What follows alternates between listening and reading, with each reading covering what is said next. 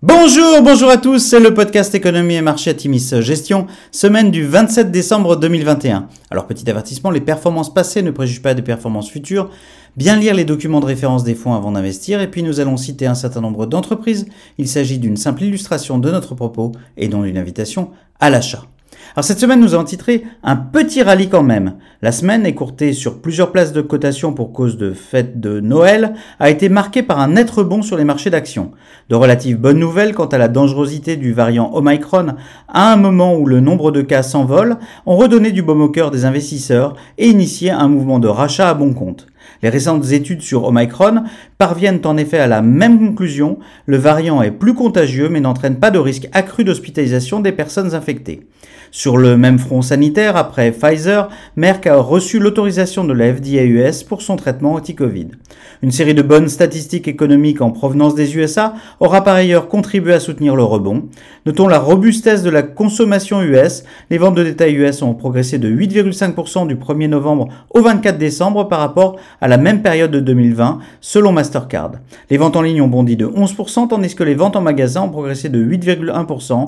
Des statistiques positives malgré la Covid-19 et les problèmes d'approvisionnement. Ces ventes des fêtes progressent de 10,7% par rapport à 2019 en période pré-Covid.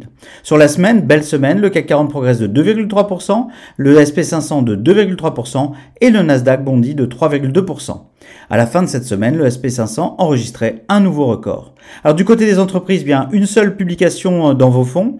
Nike rassure avec un chiffre d'affaires de 11,35 milliards de dollars, soit 100 millions de dollars de plus qu'attendu par le marché. Le groupe souffre d'un fort recul de ses ventes en Amérique latine et en Chine, qui affichent respectivement 8% et 20% de décroissance sur le trimestre. Mais la partie Amérique du Nord surperforme en affichant 12% de croissance sur la période. Rappelons que la partie US représente près de 80% des bénéfices du groupe pour 40% du chiffre d'affaires. La société admet avoir souffert de la fermeture de certaines usines au Vietnam et en Indonésie. En évitant les promotions, le groupe réussit toutefois à maintenir un niveau de marge supérieur à celui de l'année précédente, à l'instar de Lululemon ou Dick's Sporting Goods. Alors à venir, nous entrons dans la période de la Trêve des confiseurs et la semaine prochaine, sauf surprise majeure, devrait être calme et marquée par de faibles volumes. Nous surveillerons tout de même les conséquences de l'explosion du nombre de cas de variants Omicron et des mesures de restriction prises dans un nombre croissant de pays. La présence de niveaux de cash élevés dans de nombreux fonds et des achats à bon compte nous invite à accroître légèrement notre exposition dans nos fonds Atimis Patrimoine et Atimis Global. Nous continuons à nous projeter sur le long terme à la recherche des tendances et entreprises porteuses pour vos fonds. En cela, 2021 a été une belle confirmation pour nos thématiques centrales que sont la révolution digitale, les enjeux santé et climat et les mutations des usages apportés par les millénials et les jeunes Z.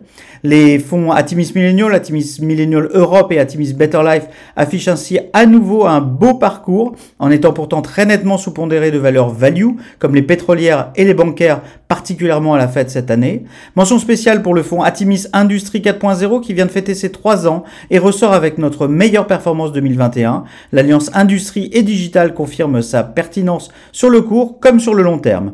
Quant à notre nouveauté, Atimis Gen Z, les valeurs de forte croissance ont été fortement chahuttées cette année et le fonds a remarquablement bien résisté. Un semestre de bon augure pour ce fonds particulièrement prometteur sur le long terme selon nous. Alors nous vous invitons le vendredi 7 janvier via Zoom pour notre conférence de rentrée, durant laquelle l'équipe de gestion partagera ses convictions pour 2022 et la décennie en cours. Nous vous souhaitons une excellente semaine à tous et surtout d'excellentes fêtes de fin d'année.